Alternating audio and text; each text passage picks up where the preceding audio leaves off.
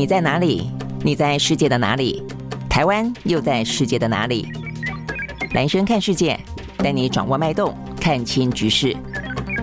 找到相对位置，定位自己的坐标。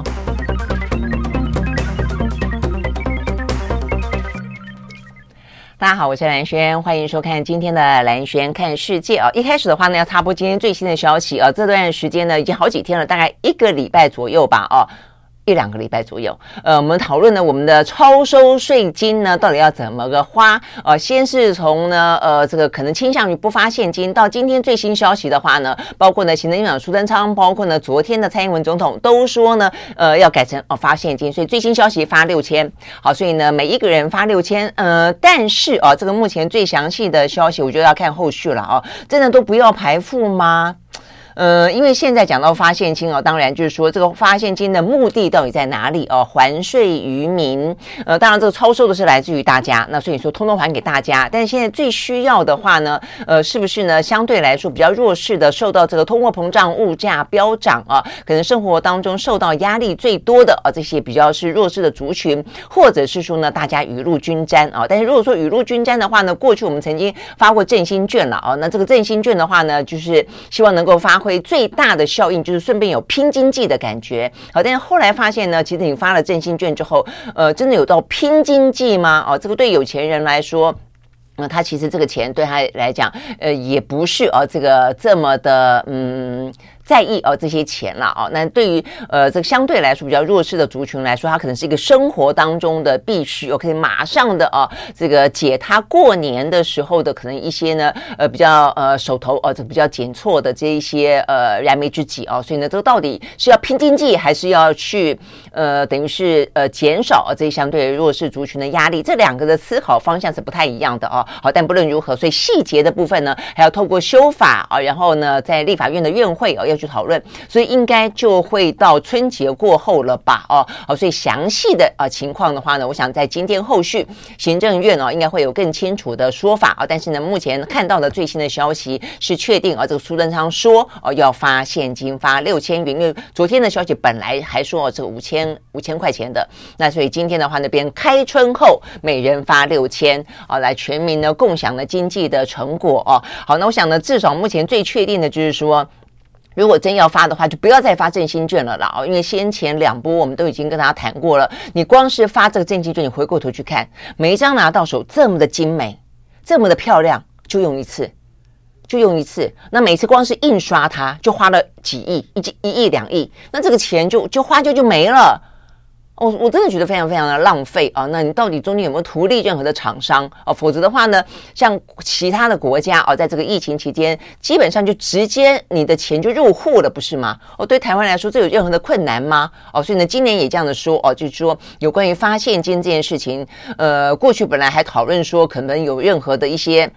麻烦跟障碍，那现在又说没有了哦。那现在就说呢，其实我们在疫情期间给一些呢孩童呃防疫的补助，我们就是直接把现金啊这汇到户头里面去的嘛，所以明明就是可以这样做的哦。所以目前看起来的话呢，就是呃应该是会发发现金，而且呢应该会采取的是直接入户的方式了哦。好，我想这个部分的话呢，呃是应该要这样的做的、哦。那再来就是说，到底这个钱哦，这个超收这么多发现金，当然大家比较会有感觉哦。但是呢，事实上是不是应该放更多在一些呢？呃，有助于我们打造韧性经济，还包括了说呢一些呃，可能包括什么呃健保的补助哦。那哎就是说，我们为什么呃连续两年都超收？哦，不只是今年超收四千五百多亿哦，那去年也是一样。所以呢，有关于我们整个的预测的呃这样的一个机制啊，这个编列预算的机制是不是已经呃过时了？而、没有办法真正的反映出目前的状况，或者是过度保守？我想这个部分的话呢。那大家都讨论非常的多了哦，就说，如果说每一年都超收，那代表就是你的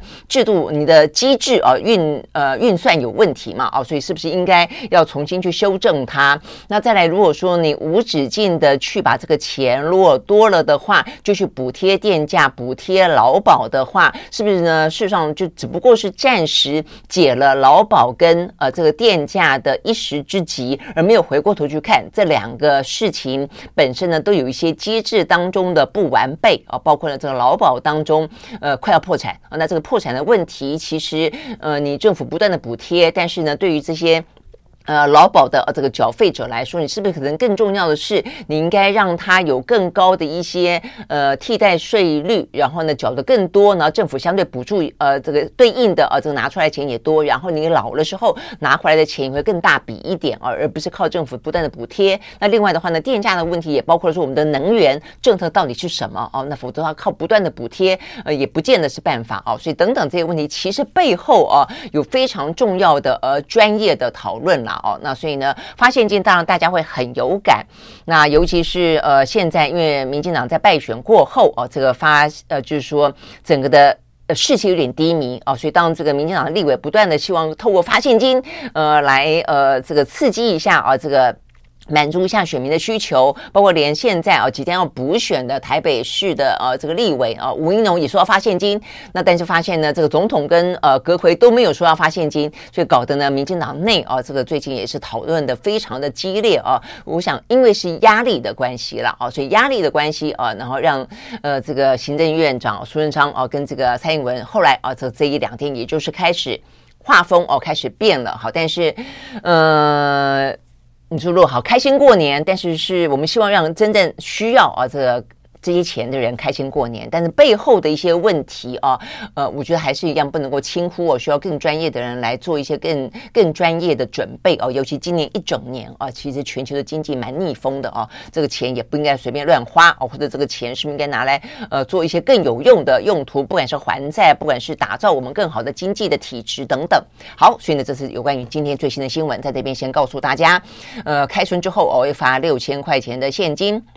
好，那这个除了这个之外的话呢，当然今天还是有一些哦，跟全球的我们刚刚讲了经这个经济逆风有关的消息，还包括了呢，呃，这个中国的疫情啊，目前看起来，因为大部分的国家呢都在二零二二年啊经历过了，准备要挥别，然后的话，二零二三要迎接新气象了。但是就在这个呃这个新旧啊这个交接的时候，突然间中国疫情大爆发哦，所以大家很担心会不会呢中国的疫情呃，当一月八号哦，他们要开始放宽哦，要这个开放这个呃出国去玩了，会不会带来全球另外一波的新的变异株的感染？这是大家比较担心的部分啊。那但这个担心有专家说是过滤了啊，所以这个部分也是我们今天的一个重点。再来的话呢，美国美国的国会啊，这个他们的众议院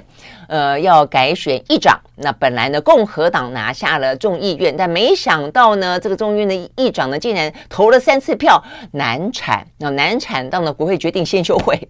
先休会再来看看啊。那这过去呢，美国的史上曾经有过呢，在一九一八多少年的时候啊，曾经投票投了一百三十三次没过关的啊。那这一次的话呢，到底为什么共和党内啊有那么多人跑票？那这个状况又会有什么样的影响？也是另外一个重点啊。那再来的话呢，这个岸田文雄啊，这个即将在一月十三号呢到美国华府去进行访问。现在呢，比较一些相关的，大家比较比较紧绷的俄乌的问题、南北韩的问题，还有中国大陆的问题哦，都会是美日之间受到关注的。好，所以呢，这是今天比较。重要的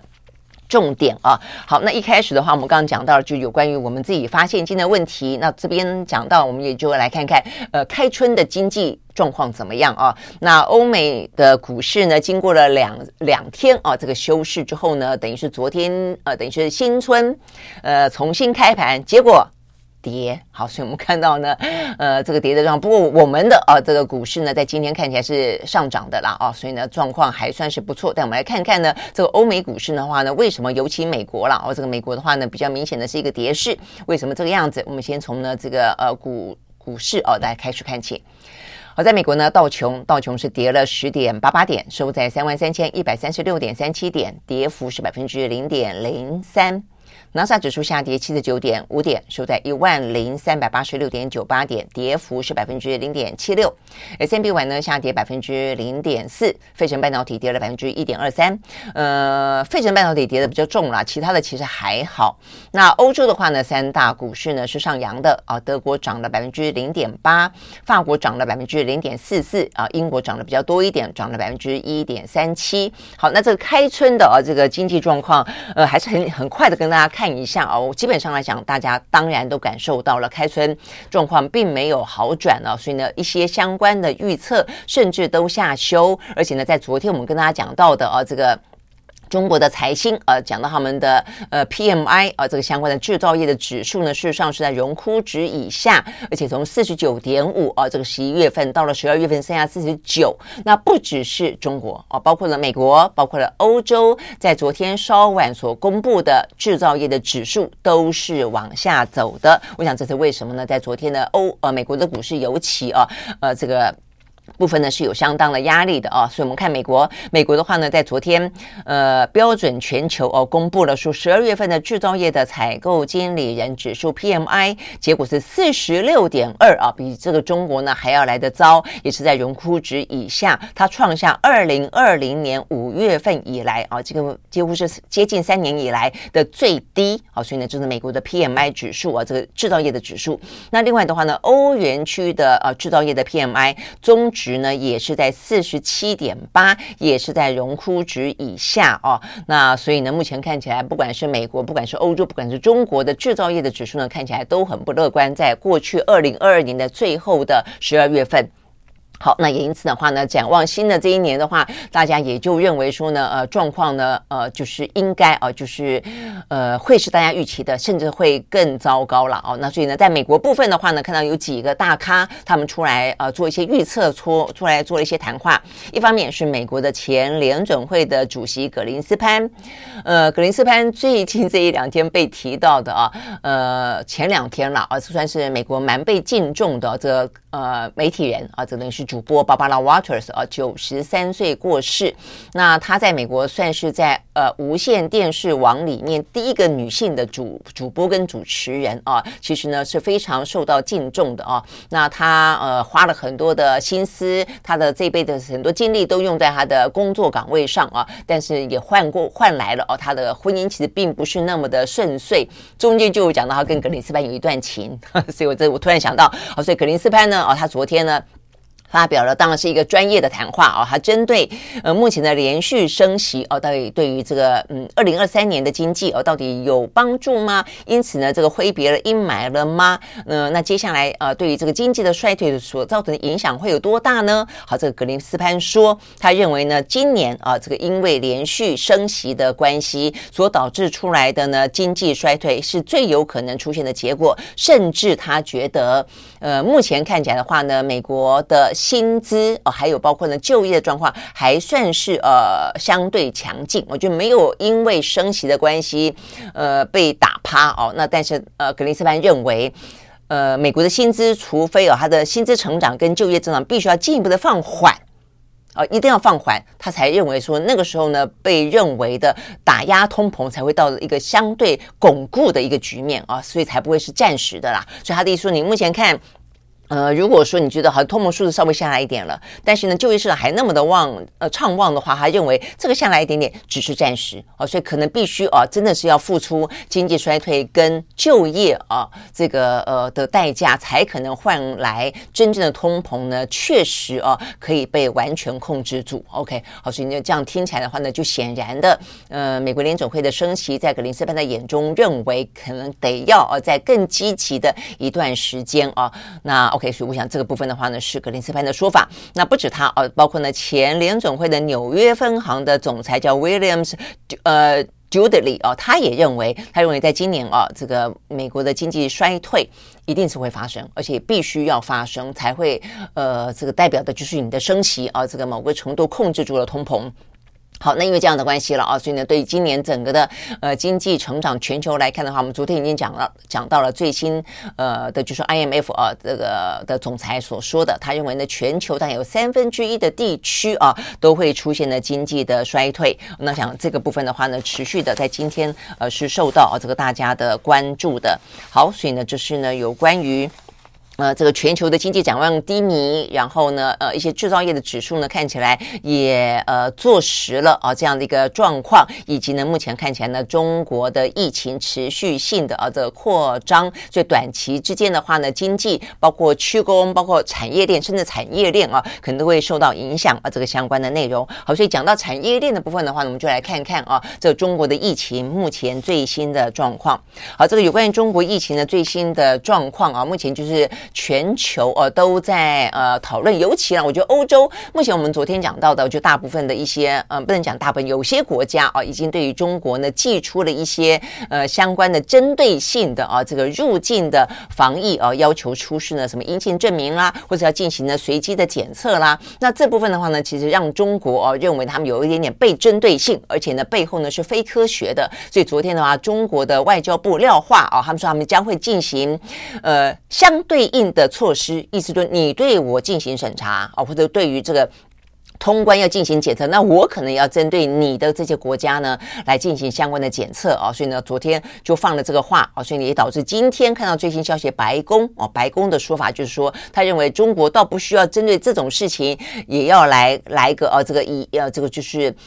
以以子之矛，呃，对对，是以牙还牙了。因为呃，白宫的说法是说呢，美国基本上是针对疫情的本身，并没有要冲着中国大陆啊。好，但是这个部分的话呢，到底是科学的还是有点非科学的？呃，因为除了我们呃这两天讲到的呃美国、加拿大、澳洲啦，呃意大利、西班牙、呃法国、比利时啦，呃南韩啦、日本啦、台湾啦之外，呃，其实像欧盟啊、呃，这个欧盟整个的欧盟，他们其实并不是那。那么赞成啊，这个觉得不需要单单针对中国啊来进行相关的检测啊。那这个相关的话题的讨论在今天还持续的延续着啊。那欧盟呢，他们内部还是认为啊，这个其实因为整个的欧盟的染疫。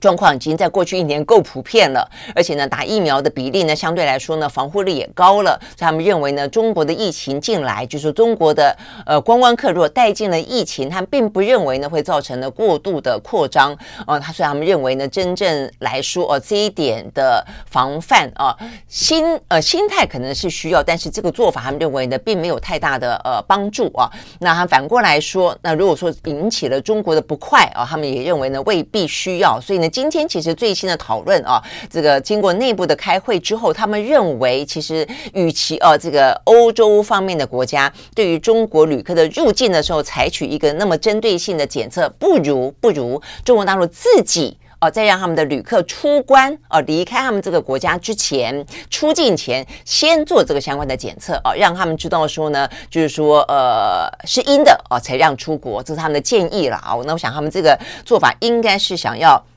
缓和啊，因为有一点点又想要迎接这一波的呃大陆观光客，但又担心呢这个疫情来。导致了更多其他新的变异株，然后呢，又引起了呃这个彼此之间的呃国际两国之间的紧张，所以呢，就建议中国自己啊来做这个检测，这是目前的这个欧盟最新的建议啊。那针对呢呃至于他们说呢有关于呃这个中国大陆进来的疫情啊，这些观光客可不可能啊这个带来新的变异株？目前看起来的话呢，呃，其实我们看到啊这个是。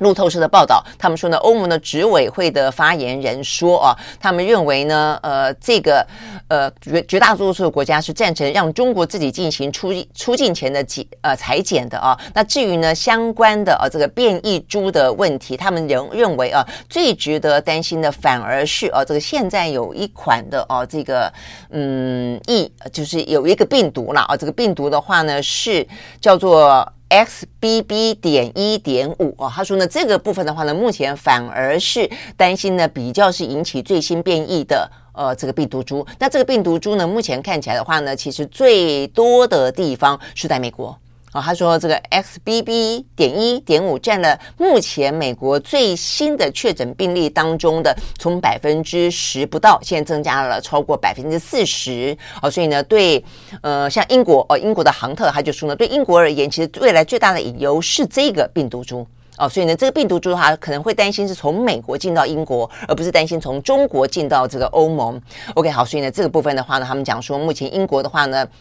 呃，这个染这一款 XXB 一点一点五的呃这个病毒的也越来越多，而且这个病毒目前看起来的话呢，是传播速度最快的一个。OK，好，所以呢，这个部分显示出来，其实呃。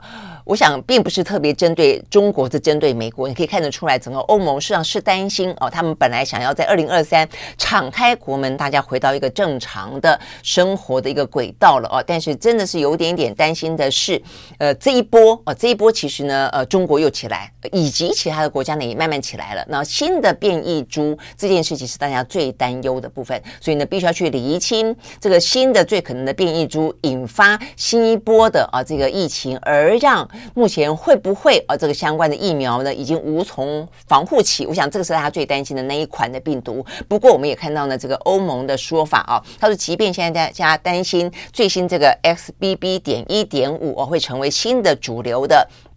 变异株哦，但是呢，英国的公卫专家也说，至少目前他们的研究显示，打这个最新的叫做二价的，也就属于双价的这个次世代疫苗，还是可以产生对于 XBB. 点一点五的综合抗体哦，所以意思就是说呢，应该还是有效啦。但是如果再变异下去的话，真的就不知道了。所以会不会到了大家决定要放宽跟病毒共存之后，又来了一个呢？现在的疫苗都对它无效的。那么一个病毒，如果是的话，那很很可能全球在二零二三又要重新回到一个呃相对紧绷的，或者呢要拉高的一个防疫状况。如果是这样的话，那就不是一个大家乐见的情况了。OK，我想这是一个大家为什么那么的关心。呃，这个中国大陆疫情以及要讨论采取什么样方式啊，这个最主要的原因啊，跟真正的重点了啊。OK，好，那对中中国大陆来说的话呢，目前看起来也就是染疫的人数越来越多了哦。那目前的话，我们昨天还讲到北京哦，大概他们的公卫专家说，大概已经有七成哦左右的呃人是染疫了。那今天的话呢，看到相关的报道当中讲到说，呃，目前看起来的话呢，呃，上海啊，这个上海大概来说的话呢，也已经呃这个大概有七成的染疫。了哦，所以他们也呢特别的要求，因为接下来的话呢，大城市如果都染完疫了，其实呢就是我们昨天提到的，他们担心的是啊，这个在春节的时候呢，大家呢报复性的返乡，因此造成了农村呃这个相关的染疫呢可能会如海啸般的扩大，而这个时候呢最担心的就是他们的医疗资源不够哦，所以他们现在特别强调的是，接下来呢不防感染了，要防。重症啊，所以呢，这个防重症成为呢目前呢重中之重，尤其农村是重点的地方。OK，好，那这个部分的话呢，是我们刚刚讲到的。那另外刚刚讲到的就是说呢，呃，就疫情当中啊，影响到经济的担忧。所以我们刚刚讲到说呢，欧盟讨论的比较是针对疫情本身可不可能出现新的变异株。那至于呢，针对呢经济当中的担心的啊，目前我们看得到的是呃德国。呃，德国呢，目前呢比较担忧的就是说它对经济的影响。好，所以呢，这个担心对经济的影响的话呢，是目前我看到德国的相关的呃政府他们的经济顾问呢提出了正式的警告。他们说呢，目前呢中国的呃疫情起来之后啊，其实很多的一些港口啦、工厂啦，因为员工生病而关闭啊，甚至的话很多地方都已经闹血荒了，因为他们就是呃就是尽量。很多活动都取消了嘛，连一些捐血活动也取消了，所以呢，这个血荒啊都已经开始啊也出现呃青黄不接。啊，所以意思就是说呢，接过去曾经发生过的供应链中断的问题，德国担心这个事情呢再度的发生。啊，所以呢，就是德国政府的经济顾问呢，呃，特别提出来针对这一波的中国的严重疫情提出来的呃警告了，他说呢，接下来因为。德国对于中国的依赖啊，这个经济的依赖还蛮深的。他说啊，其实呢，德国经济对中国依依赖的程度远远比起呢，德国对于俄罗斯。天然气的依赖还要来得更重哇，所以这个听起来你会知道说呢，如果说啊没有提前因应的话呢，德国在开春二零二三年啊这个经济的话，很可能会造成因为断链啊而造成相当大的啊这个压力跟冲击啊，所以他们担心的包括原物料还有上游的零组件等等啊，呃一个是没有，一个是价格攀高哦，所以还建议政府呢要尽快的拟定呢紧急的应变措施。好，那所以我想这个部分可能不只是德国啊，如果跟中中国之间有比较呃高度的贸易往来的国家，应该都变成了必须要去提前应应，因为终究就算它这一波会过哦，比方说二月三月会过，但是这个期间哦所导致的一些锻炼的危机哦可能会重现的话，那当然。对这个全球经济来说的话呢，一开始啊，呃，开春就会有相当大的一些影响。OK，好，所以呢，这个部分呢是跟中国大陆的疫情相关的讯息。好，那刚刚讲到的这个全球的疫情啊，事实上呢不只是中国，那呃，所以我们也顺便看一下目前的全球的疫情啊，呃，目前看起来的话呢，呃，为什么会担忧哦？因为就是这一波很多国家都是在十万上下了啊。那先前讲到说呢，破十万，还有一度接近二十万的日本啊，这两天看起来是降下来了一些。些目前看起来的话呢，日本。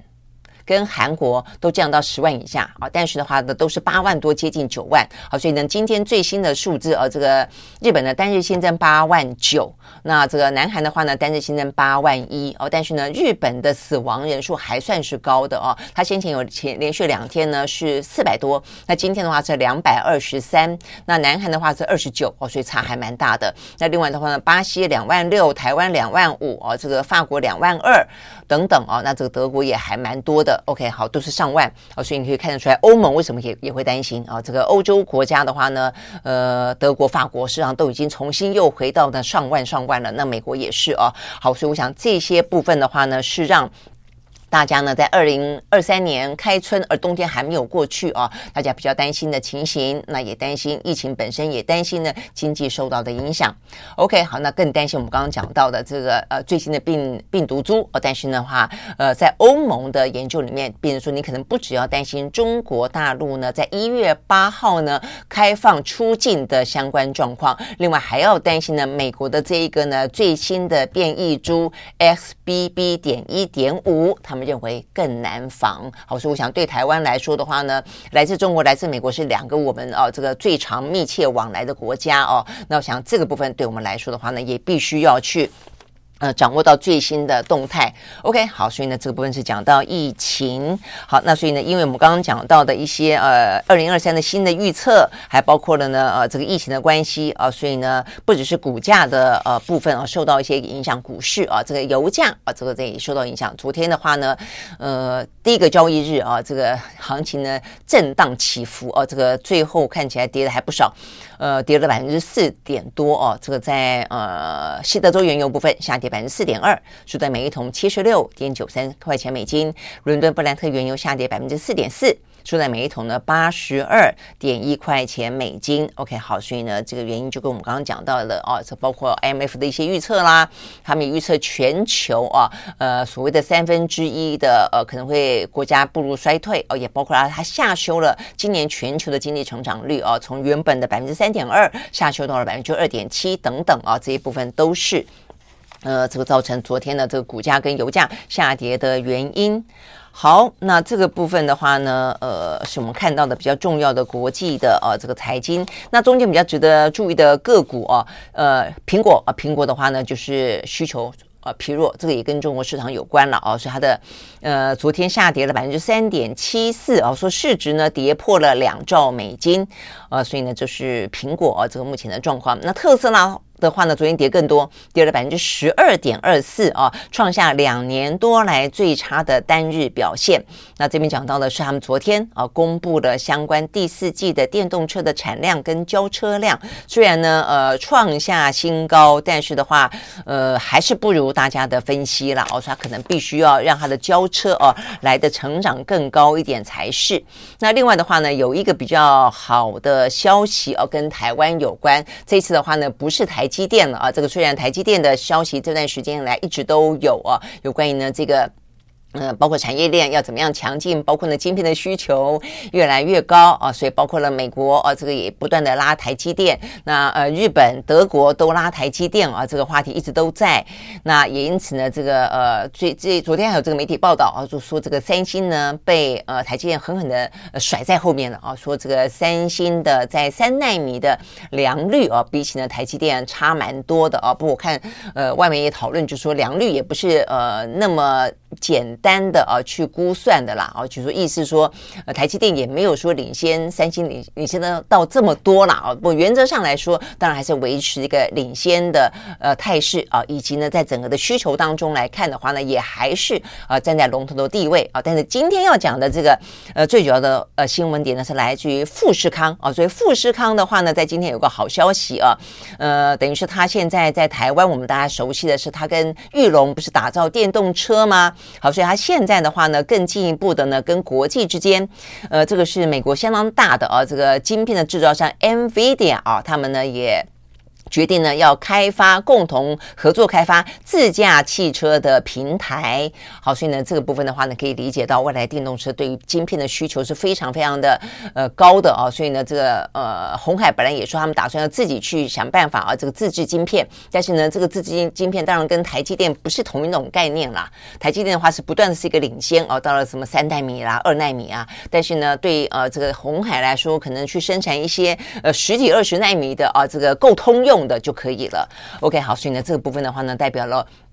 红海啊，跟国际之间，总而言之，跟半导体有关的啊，本来做硬体的，现在也开始呢转向哦，可能也要去生产一些软体，跟半导体都要去挂钩在一起啊。因为未来的话呢，车联网的时代啊，这个移动中，呃，一样的能够呢，呃，有各个的联网，我想这个是呃趋势了啊。OK，好，所以这个部分的话呢，是在今天，呃，我看国际媒体啊，尤其是财经媒体啊，还蛮大幅度报道 NVIDIA 跟红海之间的这个。宣布的合作啊，不过呢，这个消息出来之后，NVIDIA 的呃股价并没有涨啊，它是下跌了百分之二点零五。OK，好，所以呢，这个消息是跟台湾红海有关的消息。那再来的话呢，有一个也算是比较好的消息是，中国大陆有些大城市啊，他们的地铁使用率啊，有一些呢相关的数字说回升了啊。所以呢，这个部分跟我们刚刚讲到的，现在的话，城市目前染疫的状况几乎已经到了。呃，相对的高峰了。哦，所以呢，代表就是说差不多到顶了，可以回升了哦。所以这些该染疫的都都染疫了哦，所以呢也就开始出来了。所以大城市的部分的话呢，呃，算是比较好的消息。但是呢，紧张的就是农村了嘛、哦。好，但是呢，有关于这个地铁使用率回升这件事情的话呢，也让中概股哦，这个在昨天呢，呃，走走高的还不少。阿里巴巴呢，ADR 上涨了百分之四点四二，百度的 ADR 呢上涨了百分之四点一五啊。那毕竟大城市所带动的经济啊是比较可观的 城市的消费了啊，OK。好，所以呢，这个部分呢是跟呃这个今天啊这个疫情啊也跟这个经济啊比较有关的消息。好，那接下来要看的呢就是我们刚刚讲到的啊呃比较夸张的消息是美国的呃这个投票这议长之争啊怎么会出现这个状况？在昨天啊你看到呢大部分的媒体啊等于是在昨天入夜之后啊这发出来的消息都还说呢这个。共和党众议院目前是多数党的主席麦肯锡，呃，或者麦卡锡，我看你怎么翻译。他大概嗯是二十年左右那么资深的国会议员了啊。那他的话呢，就是要找出。嗯、这个众议院的议长嘛，啊，那因为他们现在算是多数党了啊，所以呢，原则上来说，应该是呃要蛮稳定的啊，可以去呃等于是脱颖而出。因为民主党啊，这个看起来的呃选票二两百一十二啊，那几乎就就算通通都投，也不会超过两百一十八的过半啊，所以呢，但是呃共和党是掌握有两百二十二席哦，所以照理来说它是多数党啊，虽然呃以。多民主党多的不多哦，但是基本上还算是一个多数党嘛啊，所以呢，他们讲到说，哦，麦肯麦麦肯锡哦，他在内部哦有一些杂音哦，但原则上来说应该会过关哦，所以我看到这个相关的报道讲到说，呃，他可能必须要去争取到有。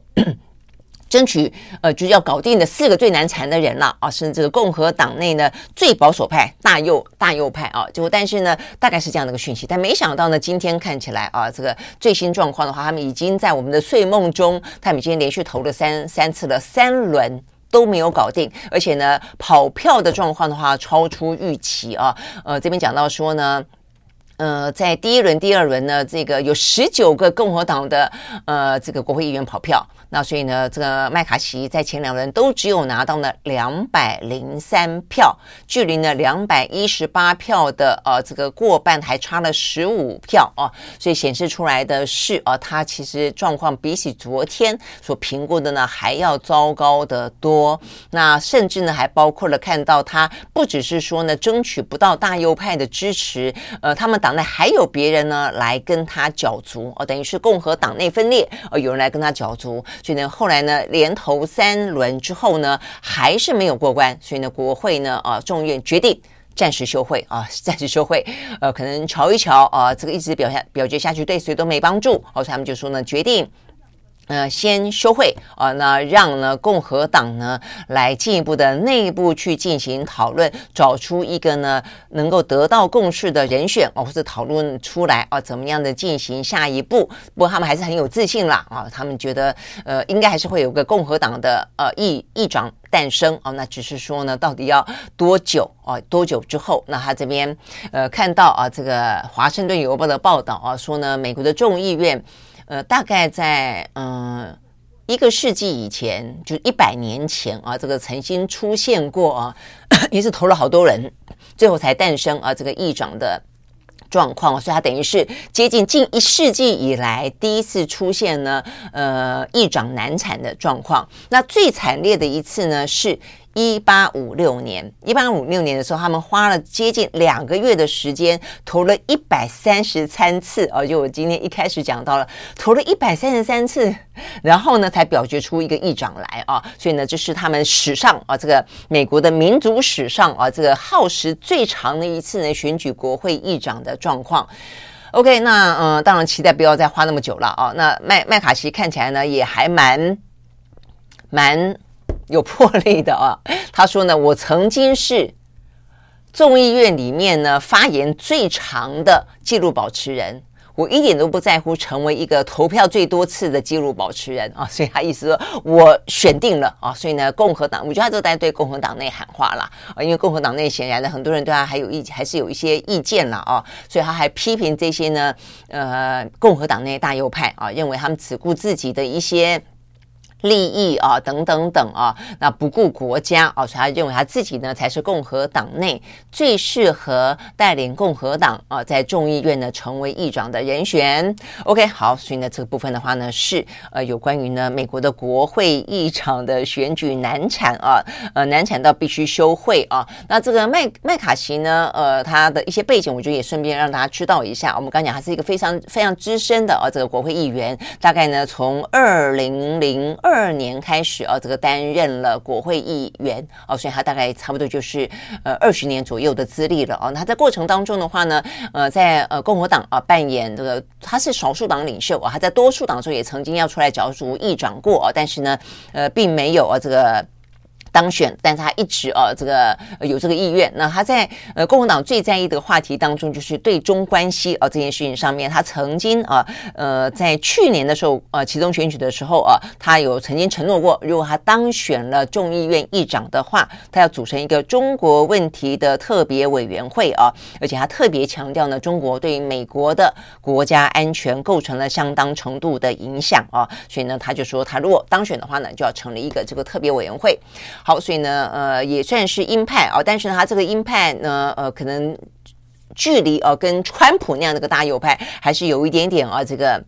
维持相当程度的距离的啦，我想呢，这可能是一个大右派啊，因此呢，对他呃有一点意见的原因。OK，好，所以呢，这个是目前美国的国会啊，这个在昨天呢，也就是我们啊，这个呃，经过一夜之后，他上演了一个呢，投了三轮票还选不出国会议长的状况，目前呢正在休会凝聚共识当中。OK，好，所以呢，这是有关于呢美国国会选举的相关状况。不过你也可以看得出来啊，所以呢，这个对于目前呢美国的共和党。党内啊，我想对于民主党来看的话，他们可能也就是比较单纯的，就是说到底拜登要不要呢继续的啊这个去嗯决定啊他这个呃白宫的连任之路。但是对于共和党内的话呢，他们还有好几关要过哦。第一关就是到底川普还有多大的影响力？呃，川普会不会去角逐哦共和党内？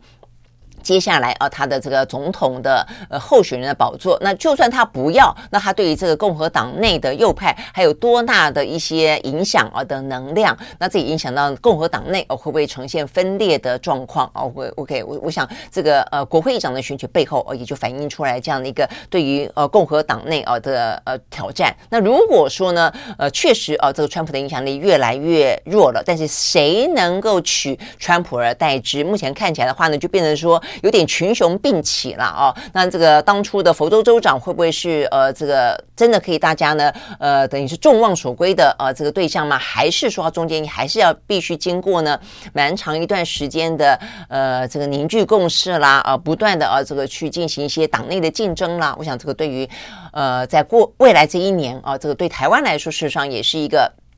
呃，总统大选年啊，所以对于美国来说也是啊，所以对台对台湾来说的话也一样。目前看起来的话呢，呃，民进党的呃这个候选人蛮明朗的哦，但是呢，非民进党就是所谓的呃这个非绿阵营啊，我想这一块的话呢，目前看起来还显然还要花很长的一段时间啊，来进行内部的磨合哦，跟一些合纵连横。呃，不管是哦，我们讲到什么郭台铭啦、侯友谊啦、哦这个朱立伦啦、哦这个等等等。呃，这个柯文哲啦，我想这些部分的话呢，都是啊，这个嗯，有一点点啊，这个像是目前的这个美国啊，这个两党的这个内部的局面。好，那但是呃，可以看得到的就是，嗯，这两个啊，这个大选年当中，其实蛮举足轻重的啊，这个可能的呃政治的话题难脱的啊，都是呢跟中国有关的议题。好，所以呢，讲到跟中国有关的议题的话呢，呃，岸田文雄。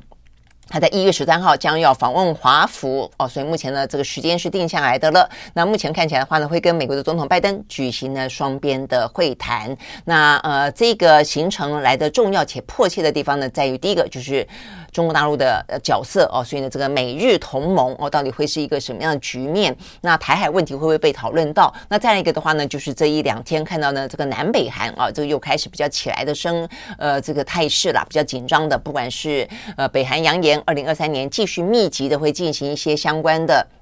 演习，或者是说呢，有关于尹锡悦谈到啊，要跟美国共同的有一些核武的联合演习啊，但是呢，呃，拜登说，哎，没有哦，所以这个各说各话的局面到底是怎么回事啊？所以呢，反映出来的，呃，美韩之间啊，是不是呢，呃，也有一些紧张的状态？那呃，这部分的话呢，日本的角色又是如何？OK，好，所以呢，这一次岸田文雄要要去美国呢，谈到的话题可能呢还不少啊。那当然，对台湾最关键啊，去想要哦去了解，当然跟台海哦、啊，跟朝鲜半岛是比较有关的部分。好，所以呢，这个呃是有关于岸田文雄啊这个相关的话题。那至于呢，美韩，我们刚刚讲到是不是要共同进行核演习这件事情啊？呃，在昨天很尴尬的出现各各说各话之后啊。呃，看起来白宫哦是有点想要淡化啊，这个，嗯，拜登就说哎没有啊，没有要进行演习，呃，这么 简单干脆啊的拒绝，让这个隐形人有点脸上无光哦，所以呢，昨天呢，他们的呃这个白宫哦这就出来做一些呃解释吧，啊，出来做一些转圜啊，他们就说。呃，这个会有要共同努力啊，这个加强一些延伸威慑，呃，要通过一些兵棋推演啊来探讨呢，呃，美韩双方哦、啊、对一系列情境的反应啊，包括呢北韩使用核武等等，反正就是去呃缓和啊这个昨天有点尴尬的状况了，但是目前看起来的话呢，呃，要进行核。演习哦，这个部分看起来似乎确实尹锡悦哦，似乎讲的快了一点点了哦。OK，好，所以呢，这个部分的话呢，是有关于呃，显然啊，这个在新的这一年当中，呃，台呃台海问题跟朝鲜半岛问题都会是呃蛮受关注的啊。所以呢，一样的啊，这个美呃就是等于中国、俄罗斯跟朝鲜啊，他们这样的一个呃三三边啊，这个。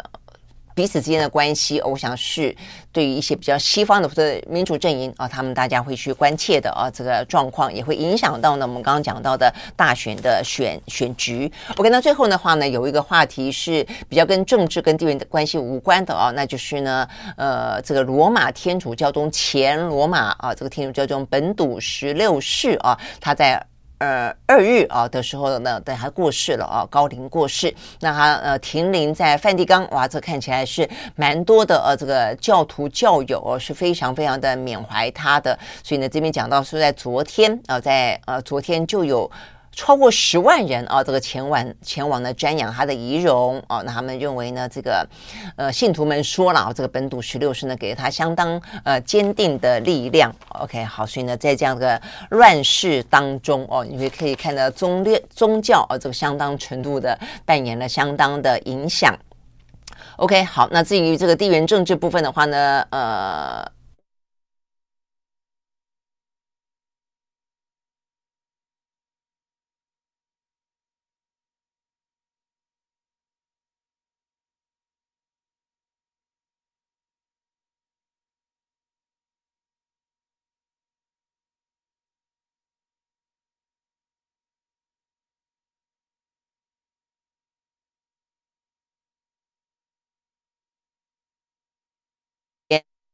呃，算是模拟吧，啊，跟一些演练啦，啊，所以呢，目前可能的一个模式就是呢，他在嗯乌克兰。边的罗马尼亚啊，这个部署了四千多名的军力跟高级指挥官。那另外的话呢，在波兰也部署了大概有一万两千多人啊等等的步兵师。那所以这些部分的话呢，它虽然没有直接的介入俄乌的战场，但是呢，透过集结一些相关的呃兵力啊，那进行相关的第一个武力展现。第二个进行演训，第三个呢，帮忙运交武器啊。他们认为呢，这个部分很可能这样的一个方式，在过去的俄乌战争的某个程度，他们认为，